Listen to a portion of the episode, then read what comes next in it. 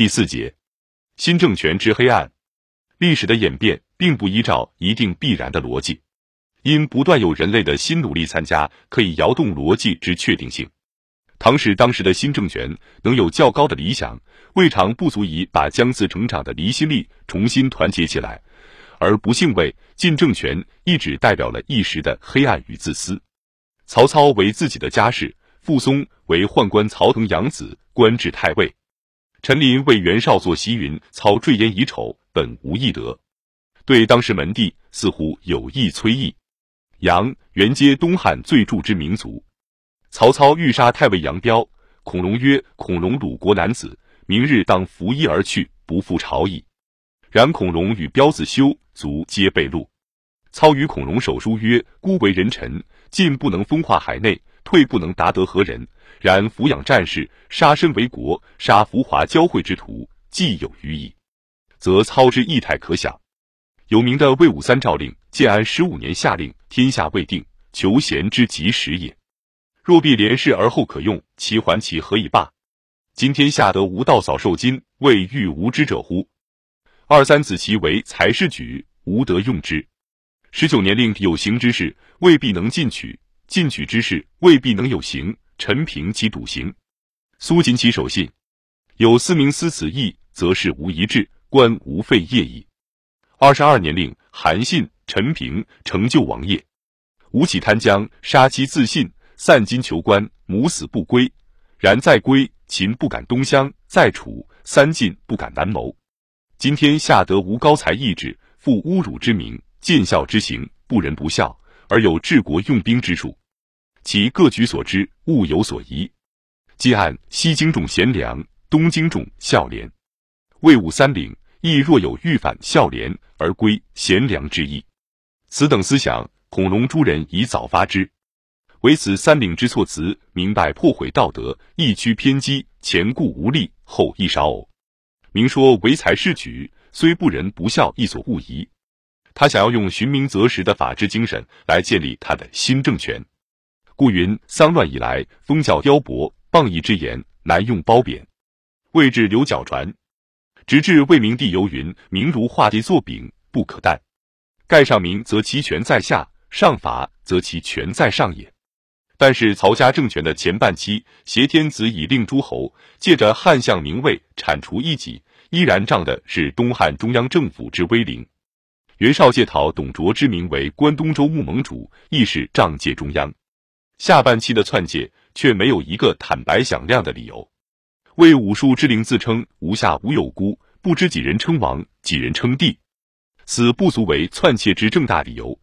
曹氏不能直接效法汤武革命，自己做周文王，三分天下有其二，而其子依然不能做周武王，既已大权在握，汉献亦无罪过，必作尧舜禅让，种种不光明不磊落。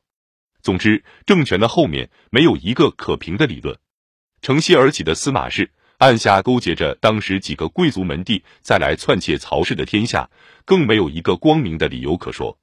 司马懿杀曹爽和燕朱明氏同时被戮，燕为外戚，何进孙上为太祖女金香公主，赐爵列侯，于当时朝政时欲有所更张。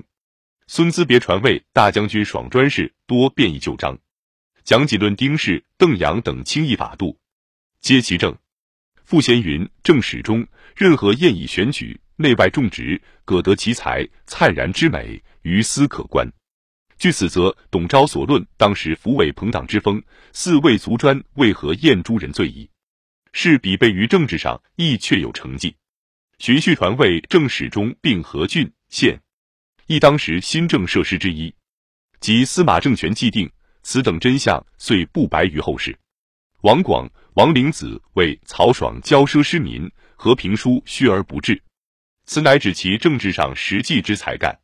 丁、丹、癸、桓、范、邓并有素望，变异朝典，政令数改，所存虽高，事不下阶，民习于旧，众莫之从。同日展录，明示简办，失民故也。与见魏志卷二十八。此所谓民，实乃当时朝氏门第之不乐新政者耳。为晋之际，真真民意，何尝能浮现到政治上层来？致使称何晏一是用事，附会者生进，待武者罢退，复古积晏外境内造。此皆晏之解散司门，欲为曹氏后置人才，以求有所建树，不足为晏病也。既晏受祸者有夏侯玄，亦为宗室。敦渊之族系。曹操父子本夏侯氏，为曹腾养子。其论政治，上追甲董，盖非东汉所逮。其论中正利弊，亦甚切之。然中正足为门第护符，当时自不喜玄论，而亦为司马氏所记。曹爽诛，玄征为太常，内之不免，不教人事，不处笔言。及司马一族，或曰：“子无忧矣。”玄曰：“子何不见事？此人犹能以年少遇我，子元、子尚、师昭兄弟不无容也。夏侯玄如此韬逆，尚不免祸，则何晏诸人之死故矣。复古为夏侯玄能何须臾，立口复国，亦非公允之论。玄、晏诸人人格自高，所存自正。近人于玄尤推重，谓其速速如入郎庙中，不修静而人自静。何乔，玄外孙，常慕玄为人，于朝事中俄然不群，重担其风节。何晏论学与王弼同称王何，皆进入所师尊也。唯不托名士清玄之习，未略何晏粉薄不去手，行不顾影。复粉之习，自东汉李固至三国曹植，皆未有之。是说并未和平书美姿仪，面白而明帝遗其复粉，则不必真有粉薄不去手事。唯玄、晏诸人自有当时名士气派，则决然无疑。史称何晏、王弼谓天地万物以无为本，无也者开物成物，无往不存者也。王言好奇说，后人以怀敏之祸归罪王何，非无有矣。乃不敌司马父子之权绝狠诈。当时朝事虽穆敬玄、晏风流，此所以成将来所谓之正史风流。晋应瞻奏为正史之间，未为文林。元康以来，渐经上道，以玄虚弘放为仪达，以儒术清简为鄙俗，永嘉之弊未必不由此。则正史与近代风气仍有不当相提并论者。要知清玄之习，开自正史，乃每况而愈下也。而以家门地位私见，于玄、厌政治主张不能拥护，亦有司马氏兵权在握。至进士所命功臣如贾充、王审之流，皆代表门第，而私人道德极坏无比。司马氏似乎想提倡明教来收拾曹氏所不能收拾的人心，然而他们只能提出一孝字，所以说司马氏以孝治天下。进士开国元老如王祥等皆以大孝名，而不能不舍弃忠字，依然只为四门账目。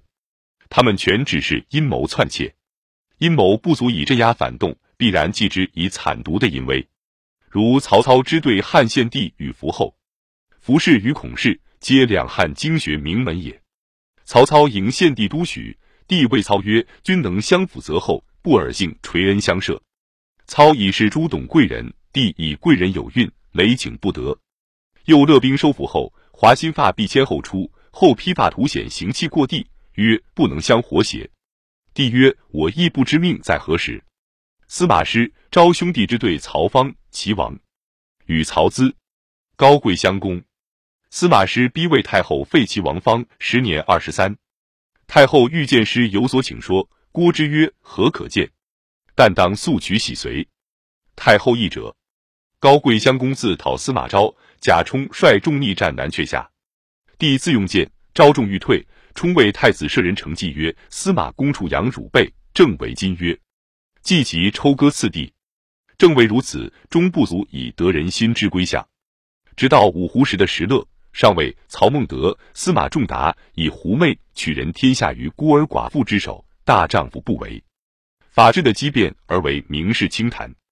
东汉轻易上是拥护政府，魏晋清谈则并置政府之安危于不问。魏武、魏明之深恶名士，仅能使士大夫不负有忠于朝廷之节操。欲不能根本铲绝社会好民之风，遂酿西晋名士之祸国。要知中央新政权不能决得人心，离心势力依然发展，天下只有瓦解。